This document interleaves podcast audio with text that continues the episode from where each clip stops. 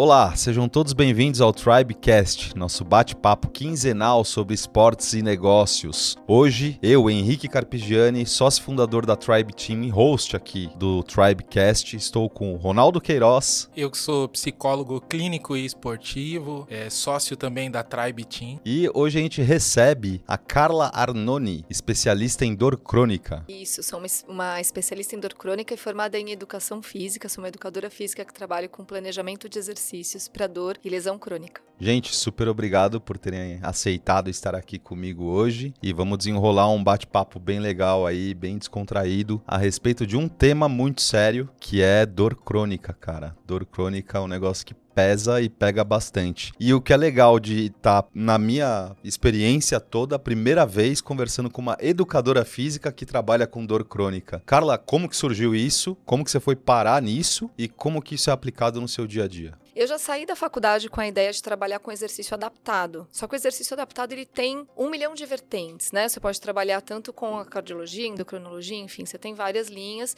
E eu fui para ortopedia. Ah, e tá. a partir da ortopedia é que eu comecei a me aprofundar nos quadros de lesão crônica, inicialmente, e a dor crônica inespecífica, tão manejada por todos nós, na verdade, né? Para dar esse conforto também emocional para esse paciente que tem dor quase todos os dias ou dor muito frequente, né? Então hoje é isso, eu recebo no estúdio os pacientes que buscam esse suporte. Eles precisam fortalecer para reduzir o padrão de desconforto, que seja mecanicamente, que seja pela parte fisiológica do benefício, mas eles precisam disso de uma forma organizada, bem planejada e adaptada à sensação de sobrecarga e compensação que eles têm, né? Legal, legal. Não à toa eu convidei o Ronaldão para vir Isso. aqui, porque ele trabalhou bastante tempo com reabilitação. E aí acho que ele tem bastante a contribuir também. Você chegou a trabalhar com dor crônica? É, trabalhei e conversei muito com os fisioterapeutas, né, no processo de reabilitação. E eu já vou numa perguntinha aqui, já falando de mim, já para começar. Eu tenho uma dor crônica aqui no quadril.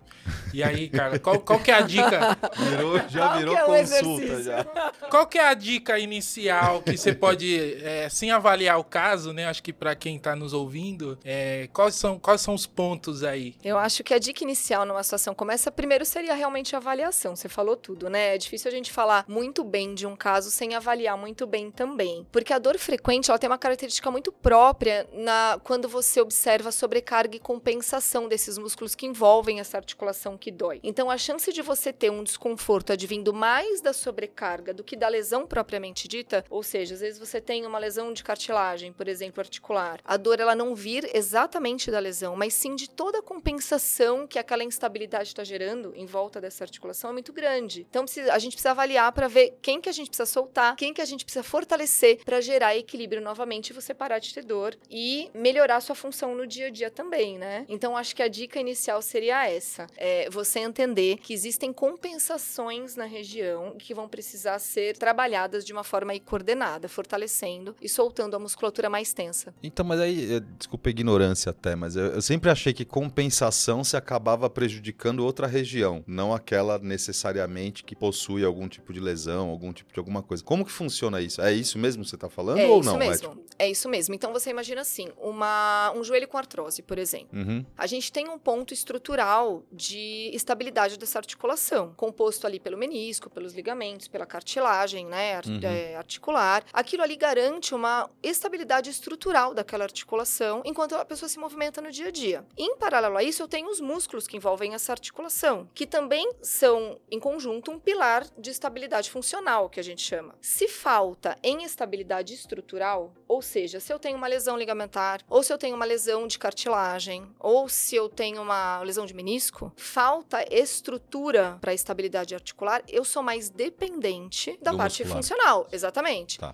E esse jogo, ele precisa estar muito bem equilibrado, porque se eu não tenho uma função muscular que dê conta dessa, dessa necessidade, eu acabo gerando compensação, como você falou. Então, músculos que estão mais é, preparados e mais ativos, eles começam a tentar dar conta dos que não estão, né? Então, numa lesão de, de joelho, por exemplo, ou mesmo de quadril, a gente tem uma proporção grande de pessoas com fraqueza de glúteo médio, por exemplo. Tá. Quem que entra no lugar desse glúteo médio? Porque o seu movimento ele vai sair. A proposta é caminhar. Como eu vou caminhar? O cérebro vai caminhar por você para andar com o que ele tem nas mãos, né? Então, eu tenho meu tensor da face lata nas mãos, então eu vou sobrecarregar. Peraí, você tem o quê? Desculpa. O tensor da face lata, que, que, que, é, é um músculo ajudante ali, né? Super participativo no momento da abdução do quadril, por exemplo, ah, tá. junto tá. com o glúteo médio. Se o glúteo médio, imagina um time, uma grande equipe, né? Então são 11 jogadores no, no futebol, né? Sim. Corrige se eu Não, não, é isso, é isso. 11 titulares, um é o goleiro. Começou bem. São 11, são 11 jogadores.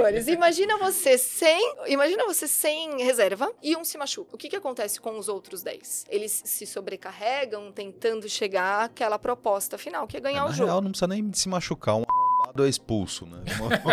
Isso, exatamente. É, aí já, já prejudicou é. o time inteiro. Que, assim, a gente tá falando do futebol, né? Que não é um esporte também muito... É, que investe muito na parte emocional dos atletas, então isso é bem possível é, de acontecer. Exato. Então, é justamente isso. Então, você tem uma sobrecarga de músculos compensadores, que a gente chama, tá. que vão trabalhar no lugar daqueles que não estão funcionando adequadamente. No seu caso, por exemplo, dor no quadril, o que, que pode acontecer? A dor, ela é inibitória, né? Uhum. Então, eu já parto do princípio que o glúteo médio, que é o grande estabilizador do quadril, os rotadores externos ali, eles devem estar mais inativos. Porque com tanta dor frequente, a chance deles estarem funcionando bem é muito pequena. Acertou na mosca. E aí você tem sobrecargas e compensações envolvendo aí. Aí eu já não sei mais de onde vem a dor, né? Será que a dor vem do quadril mesmo ou vem de tudo isso que está acontecendo ali? Ou será que vem de uma resistência do indivíduo ao, em fazer um exercício de ativação dos glúteos, por exemplo? Também, né? Ah. Mas, mas é importante, tem uma coisa bem importante aqui a gente ressaltar, que é uma lógica aí na dor que, que acho que todo mundo consegue entender. O seu padrão muda, né? A estratégia corporal desse indivíduo muda. Tá. Então, se ele tem dor frequente e, e se o, aquele cérebro já, ente, já entendeu que funcionar de outra forma é melhor para ele, gera menos desconforto, né? É mais funcional, aquele padrão muda. Uhum. Então, a chance de eu passar um exercício para ele sem uma observação ou uma educação ao, ao, movimento, uma consciência corporal, e eu achar que eu tô atingindo o glúteo e ele tá usando os compensadores também, sim, da, sim. é grande. Porque se não fosse assim no dia a dia mesmo, ele usaria. Entendi. Entendeu? Na realidade, o difícil é tirar da zona de conforto. O difícil é você sair daquele ciclo de compensatório. E aí é muito trabalho de consciência corporal e de educação à dor, como a gente falou, né? Porque isso é bem oscilatório, assim. É, Carla, eu até vejo assim na academia, por experiência própria e por acompanhar também, muitas vezes a pessoa sente uma dor ou tem uma dor, aí a instrução é, então não faz o movimento, né? Então deixa, leva um tempo, espera recuperar. Mas sempre tem essa coisa de a pessoa não fazer, né? E acredito que não seja bem assim. Tem outros fatores que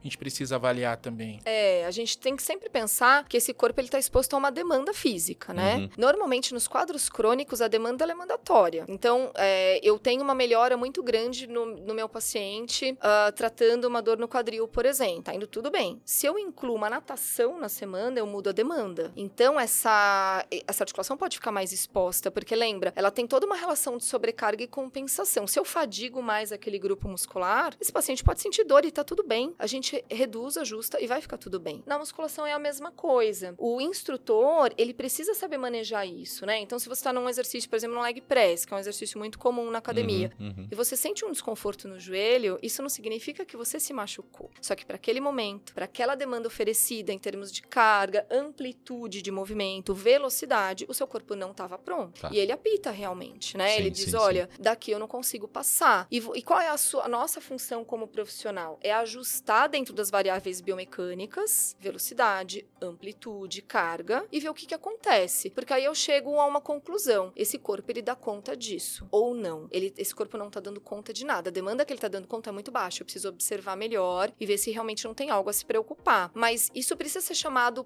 pro instrutor, né? O educador, ele, ele precisa realmente ter essa segurança de manejar essa situação de dor. Porque ela pode acontecer. Se seu paciente, seu aluno, né, nesse caso, ele faz todos os treinos, o leg press com 50 quilos. Naquele dia sentiu o joelho. Qual é a chance dele ter se machucado? É minúscula. É. Ele não saltou, ele não caiu, ele não fez um entorse. É minúscula. Pode ser que ele não tenha dormido bem, ele esteja mais fadigado, mais exposto emocionalmente, né? A gente até tava falando sobre isso. Até a exposição emocional, ela traz essa, esse volume, né? Ela gradua essa dor de uma forma diferente diferente, sabe? São variáveis que precisam estar ali no planejamento. São muitas variáveis. E aí, da onde vêm essas pessoas ou como que elas têm chegado a você? É indicação? É de conhecimento do trabalho? É de diagnóstico? Da, da onde que vem essa? Eu, é, eu poderia dizer que parte deles vem de, dos, dos médicos, dos profissionais que já me conhecem indicam, né? Tá. Tem indicação é, de paciente para paciente. Mas normalmente eles vêm é, porque eles é, entenderam o trabalho de alguma forma, ou pelo Instagram do estúdio, né? Ou por indicação do Instagram, e olham aquilo como uma solução, digamos, né? Tá. Porque já chegam muito frustrados. Então, uma característica muito clara, assim, dos meus pacientes, eles já percorreram um longo caminho, buscando um conforto, né? Um entendimento daquela dor. E normalmente as questões são as mesmas. Nossa, eu achei que eu ia ficar assim para sempre. Eu achei que eu não ia mais conseguir viajar. Ou, e são coisas tão simples, sabe? Que eles trazem. De, puxa, eu achei que eu não ia mais pegar meu neto no colo. E aí que você cai na real, né? Do quanto é uma responsabilidade nossa trabalhar com esse público. Porque é muito importante para a vida deles, né? Essa, essa melhora, né? É, estatisticamente, isso eu nem sei, nem pesquisei também, mas tem uma estatística de quantas pessoas sofrem de dor crônica ou de problemas crônicos? Alguma coisa que você. Tem, tem uma estimativa mundial de 40% a 50% das pessoas. A gente tem a expectativa do mundo? de que do mundo, de Nossa. 40% a 50% das pessoas passam por essa experiência da, do desconforto crônico ou da lesão crônica, cada um na sua intensidade ou característica, né? Porque, na verdade, quando você pega esses dados, né? Esses dados, eles são super... Você precisa analisar muito bem como é que eles foram uhum, coletados. Uhum. Mas, juntando tudo, todos os tipos de experiência na dor crônica, né? Neuropática, neurociplástica, enfim, tem vários tipos. A gente pode chegar a 50%. É, então, a gente tá falando aí de uma estimativa maior do que a depressão, hein? Primeira vez que eu ouço isso em Ronaldão. é, mas a relação muito próxima. Sim, sim, sim. Então, em algum momento, talvez a gente chegue nisso na... No mesmo número. Na depressão. É. Também até uma, uma curiosidade, queria saber de você, cara, porque com essa experiência sua, né, de muito tempo trabalhando com dor crônica, que eu vejo quando eu vou falar com os profissionais, nas aulas que eu dou, principalmente para fisioterapia, né, é, no, na questão do lidar com o paciente que tem muitas vezes uma característica mais queixosa, mais de reclamar e às vezes até mais depressiva, dependendo de cada caso. Como é que é para você lidar com isso? O que, que você pode falar com a sua experiência? É, isso é, uma, isso é um detalhe bem, bem bacana, né? É um paciente bem específico, principalmente quando ele chega no estúdio que ele já chega frustrado. Então eu acho que ponto crucial ali, a cereja do bolo nessa abordagem é a educação ao processo. Tá ele entendeu por que oscila, ele entendeu por que, que essa dor pode voltar, ele entender esse mecanismo de demanda. Assim, eu acho que grande, eu, eu digo para eles que o melhor que eu posso deixar para os pacientes é essa consciência, essa informação da demanda. O quadro crônico, ele é dependente da exigência física. Uhum. Então, se você vai, eu brinco, você vai andar um mês em Paris passeando, ou você me leva, ou você precisa entender como você maneja esse, esse aumento de demanda, porque você vai ficar mais exposto. Isso dá uma clareza para eles e uma calma, porque é, quando eles experienciam a dor de novo, eles já entendem que houve um aumento de demanda e que tá tudo bem, que eles vão descansar e amanhã vai estar tá tudo bem de novo. E é isso que acontece, tá. de fato. Por um milhão de motivos. Tem um efeito, até às vezes, placebo nisso, que, nisso tudo, né? Porque. O de tranquilizar, você disse? tranquilizar, tá. exatamente, tá. né? Entendi. Que eu não sei se eu poderia chamar de placebo, porque eu, eu acredito não, não, não é placebo, várias... porque se você tipo, tranquiliza, você indiretamente está treinando um relaxamento. Isso. E isso facilita, inclusive, no processo de recuperação recuperação Exatamente. para o dia seguinte. Uhum. É diferente de, por exemplo, uma pessoa sair de um, uma sessão de, de exercício com você completamente tensa e ter que voltar no dia seguinte. Ela não vai se recuperar a tempo. Então, o fato de você tranquilizar, sim, não é placebo. Existe uma explicação, talvez não em linha reta, mas existe uma explicação ali. Mesmo que a curto prazo, sim, né? Mesmo sim, que não sim, seja a longo prazo, sim. Uma das coisas que eu vejo muito, pela minha experiência, às vezes é, a pessoa sente dor e dor vai ser sempre dor. Então, então, né? Se a pessoa, ah, eu corro um quilômetro e sinto dor. E aí depois ela começa a correr dois quilômetros e aí sim sentir dor.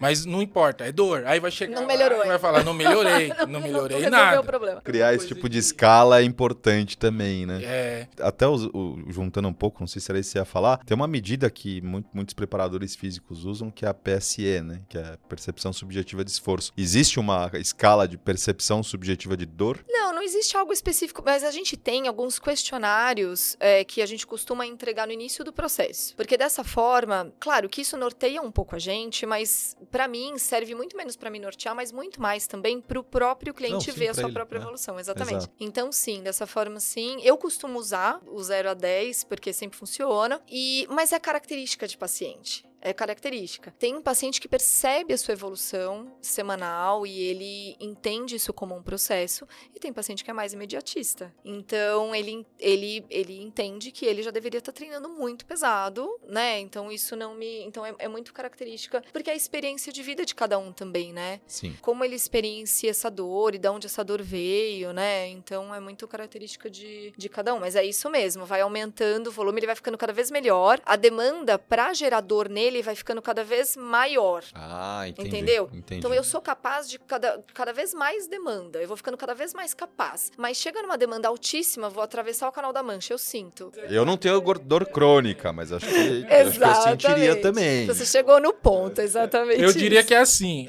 como no relacionamento, o óbvio precisa ser dito. Então, se a pessoa tá melhorando, é, tem que ressaltar, descrever para a pessoa ir percebendo isso, para na hora que tiver alguma, algum problema, alguma recaída ou voltar a sentir dor, ela saber que faz parte do processo, né? É, então, exatamente. Da orientação. É, eu costumo usar alguns testes básicos que eles me trazem, né? Então, na primeira sessão, normalmente, eu pergunto isso: como que você testa a sua dor? Como, quais momentos você sente? Então, ah, eu sempre me testo ali se eu vou conseguir levantar da cadeira sem apoiar, e aí eu vou usando esses testes no dia a dia. Os próprios testes testes funcionais que eles usam intuitivamente uhum, em casa. Uhum para ir trazendo o conhecimento. Legal. Então, olha, você não consegue levantar da cadeira hoje sem a mão, mas se a cadeira for um pouco mais alta, olha como você consegue. Nossa, mas por quê? Porque é uma relação de demanda. Quanto mais baixa for a cadeira, maior exigência física. Para isso, você ainda não está pronto. Mas para uma cadeira mais alta, sim. Então, a gente vai chegar lá. É, é realmente, eu acho que é isso. Eu acho que passa muito pelo, pelo acolhimento e pelo entendimento do, do processo mesmo, né? Sim. Acho que até indo por esse caminho assim, teria alguma história, Carla, assim, de uma coisa mais emocional, né? Que nem você falou, às vezes é pegar o neto no colo, alguma coisa nessa linha. Tem alguma história ou algo desse tipo que você teve na sua carreira para contar? Olha, eu tive uma.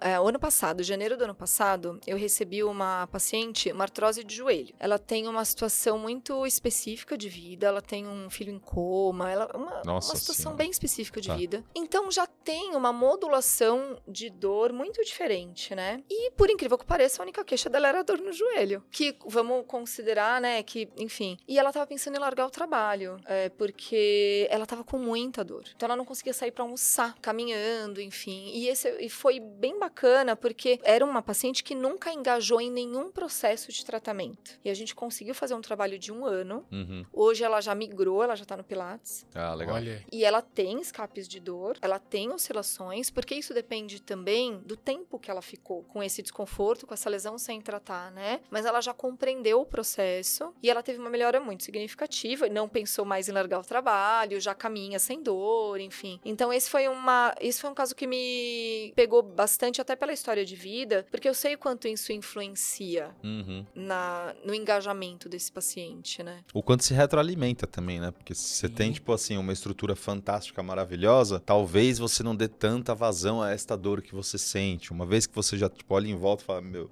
deixa eu é. me apegar dor aqui. Que, que é o que eu tenho para hoje. Não vai rolar, não. É. Então, melhor assim. Né? É, melhor, melhor eu ficar concentrado aqui na minha dor, no, no é. fator limitante, do então, que fatores é, externos. Né? E aí eu até questiono se também realmente não era melhor, né? Porque... Não, é, é uma esquiva adaptativa. Você, de fato, olha em volta. Não tem o que fazer, porque foge do seu controle. É, várias coisas ruins acontecendo. O que, que tá dentro do meu controle? É a minha dor. Então, tipo. Então vamos focar. É, você sabe que eu tenho um outro paciente agora lembrando, né? Que teve um, uma questão pós-operatória. Ele fez um, uma cirurgia de LCA, que é super simples, ligamento cruzado anterior do joelho e tal. Ele teve uma questão no pós-operatório, enfim. E ele teve uma ruptura daquele tendão que foi reinserido ali e tal. E, enfim. E ele faz várias compensações de estratégia motora para compensar aquela falta, porque aquele, aquele músculo ficou inutilizável, né? Então. E é o que eu falo para ele. Essas suas compensações, elas me são favoráveis favoráveis. As compensações que eu tento e sobrecargas que eu tento tirar em outros pacientes, de, no, no, caso dele, eu incentivo, porque é o que a gente tem. Não tem o que fazer. Não vai voltar. Uhum. Então eu prefiro que ele se movimente bem, de uma forma estável, de, dessa forma que ele, né, na, na, dentro da realidade que a gente tem, entendeu? Entendi. E Carla, me diz um negócio. É, primeiro, duas coisas, na real. Um, por que, que, é tão raro a gente encontrar um educador físico que trabalha com dor crônica? O mais comum que a gente vê, a gente até estava conversando sobre isso lá fora, é, é, ver o fisioterapeuta atuando. E aí, já juntando, é: existe um mercado carente de um educador físico voltado para isso? Então, já são duas perguntas duas em uma aqui, é, dá porque são duas curiosidades. As duas coisas. Ba basicamente, eu acredito, né, que a, a coisa comece pelo fato de a gente não ter esse tema. A gente estuda dor crônica, mas de uma forma muito superficial na, na universidade, né, na faculdade de educação física, e não tem ortopedia. Então já começa daí. Então, o mecanismo da lesão, que seria essa, essa ponta das estruturas e da estabilidade estrutural e funcional, enfim, a gente não tem. Então, eu acho que ele já não é estimulado tá. a estudar, né? Uh, e, e, sim, existe um gap aí, porque uh, ah, para você, o, o fisioterapeuta ele vai fazer um trabalho maravilhoso, como a gente estava falando, né? Na parte inicial do planejamento, porque ele vai reduzir desconforto, ele vai reduzir processo inflamatório, né? Mas tudo isso vem pela sobrecarga. Uhum. Então, depois, para você oferecer um resultado consistente para o seu cliente, você precisa dar continuidade a isso e trabalhar todas essas questões mecânicas dele, né? Então, da físio, teoricamente, ele sai para o fortalecimento, mas ele vai para o fortalecimento na academia que nem sempre maneja a dor. Então, fica um gap realmente no meio. Tá. Porque para você oferecer esse, esse resultado para o paciente, você precisa planejar exercício, periodizar o treino, Sim. trabalhar em cima de um processo pedagógico de aprendizagem motora. Isso quem faz é o educador. Tá. O físio, ele para ali na, na ativação muscular inicial. Então, só que precisava linkar, né? O que eu faço é linkar o planejamento, a periodização, a aprendizagem motora com o conhecimento, a mecânica da lesão. Então, a gente precisa que mais educadores venham para esse ponto da reabilitação. Entendi. E aí, em relação ao mercado? Esses educadores trabalhariam nessa parte, né? Não, mas tem mercado para isso? Sim, opa. Tipo, tá, tá carente de profissional? Sim, sim. A gente precisa de profissionais que façam isso. Às vezes, até mesmo dentro das academias, você oferecer um serviço especializado para quem já vem com a queixa. Ah, sim. Porque esse cliente, ele pode começar a ter dor durante os treinos. Então, sim. esse educador precisa manipular isso, né? A demanda tá aí. É mais que a depressão. Você mesmo falou. É, exatamente. A demanda tá aí. Mas tem o Ter cara... fila.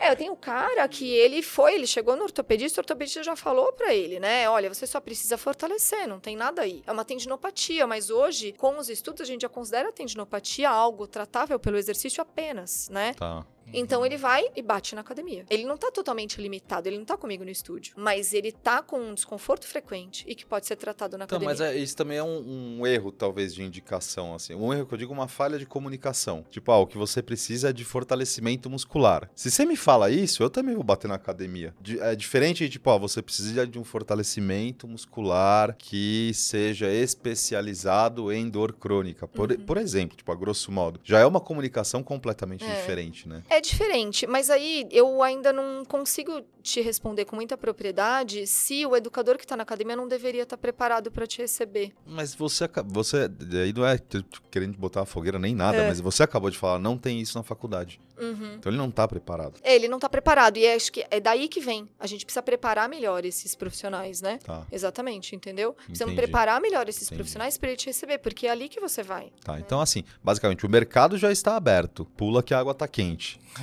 Exatamente. Venham para cá. É. É não, esse cliente ele tá na academia. Aí ele passa um tempo na academia, ele sente dor, ele vai embora. Aí ele tenta de novo, ele vai para outra academia, para primeira academia anterior. E, e, e é só uma questão de capacitação de fato, porque a base é biomecânica, anatomia. E isso o educador físico tem. Uhum. Ele só precisa da, da questão da manipulação da dor, né? De uma uhum. capacitação a mais uhum. na manipulação da dor. É uma falha no, na preparação desse profissional. Ah, disso a gente entende bem, né, Ronaldão? Quantas pois faculdades é. tem matéria de psicologia do esporte? Raro, muito raro. É, é, bem raro. E ainda assim, tipo, você pega, a gente falou no outro episódio, no Mackenzie tem a optativa em psicologia Sim. do esporte, mas nem todo mundo conhece. Então, é, de fato, cabe muito mais ao aluno correr atrás daquilo que ele se interessa e ter essa proatividade na formação do que ficar esperando necessariamente É, que é o que acontece na educação física. Exato. Vai muito mais do aluno se especializar nisso. O problema é que aí no caso da psicologia esportiva, o atleta, ele vai procurar esse profissional especificamente, né?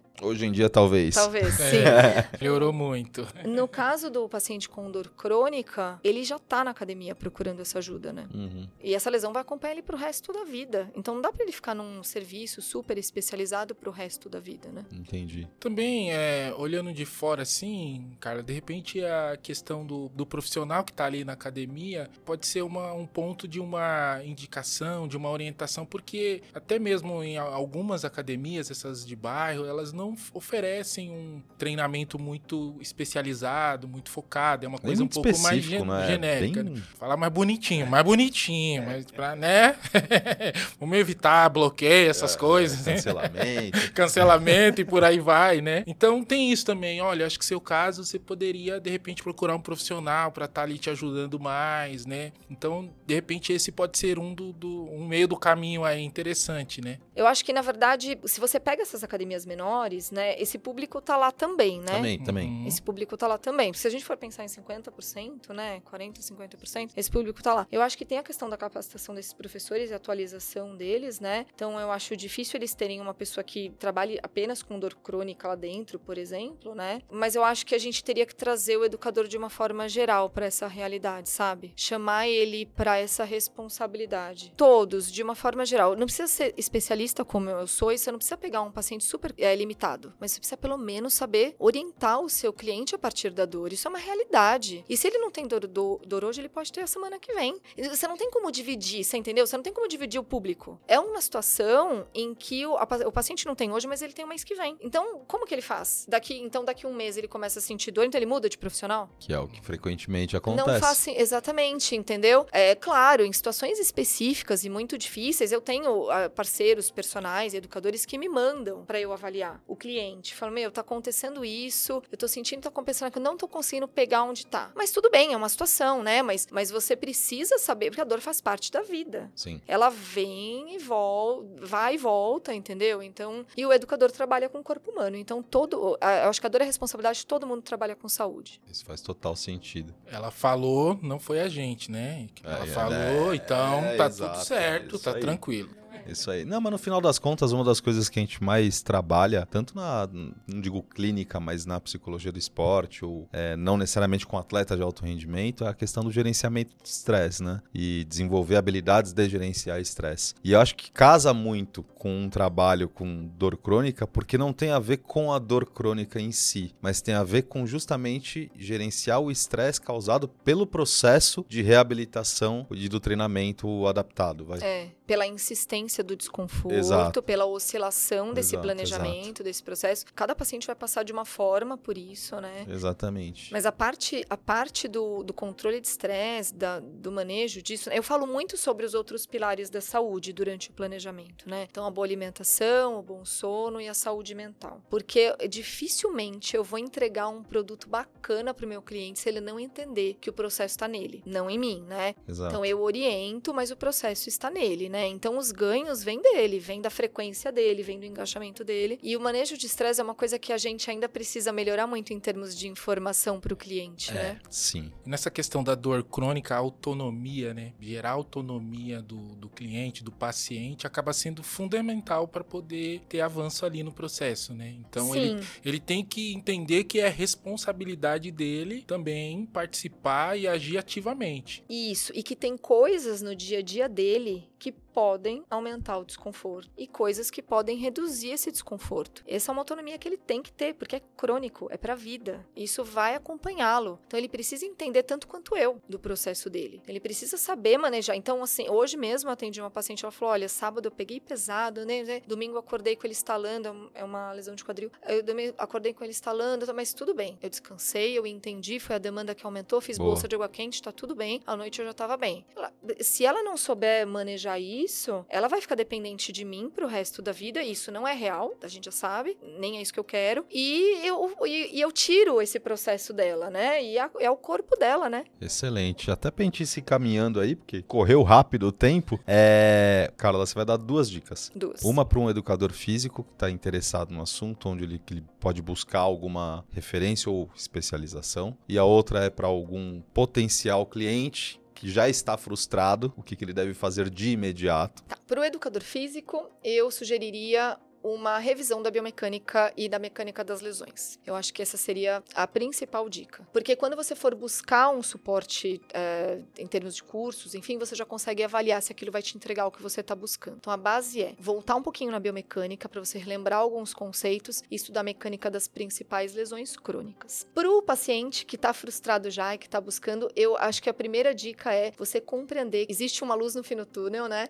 E que existe uma relação de demanda do seu dia a dia dia com a sua dor. Então, se você reduz a demanda, você sente mais conforto. E você manejar isso inicialmente já te ajuda muito. Já é uma, um manejo muito bacana, porque a pessoa já sente a melhora do, do desconforto a partir da, do manejo da exigência física. E a partir daí, sim, buscar um fortalecimento adequado e adaptado, né, e bem planejado para o quadro de dor. Show. Você, Ronaldão, que dica você daria para facilitar esse processo? A dica principal é o que a gente conversou agora no final, que é a autonomia autonomia, você ser responsável pela, pela sua melhora. Eu já tive situação com pacientes que às vezes ele, eles falavam assim, o paciente falava assim, né? Ah, eu não vou para academia porque lá é chato, lá é ruim. A partir do momento que ela começou a ter autonomia da vida, começou a cuidar de outras coisas, ela foi para a mesma academia. Então acho que a questão é você ter autonomia e se responsabilizar e buscar em si as suas principais características, habilidades para poder as coisas funcionarem. Show.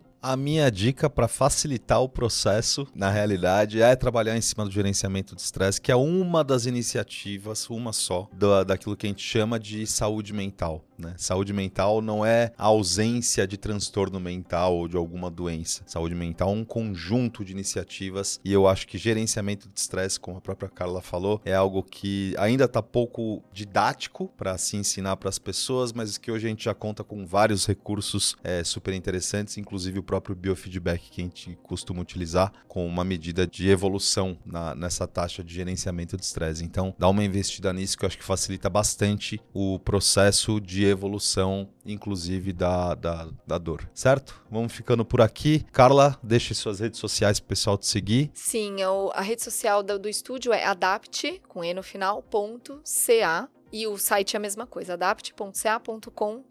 Você, Ronaldão? Arroba ronaldoqueiroz.psico. Boa, psico, né? Geralmente o pessoal é só ponto psi. Agora ponto psico. Segue a gente também no arroba tribeteamoficial e arroba Henrique Carpigiani. Muito obrigado pela presença e contribuição dos dois. A gente Obrigada vai ficando por aqui. Até a próxima. Valeu.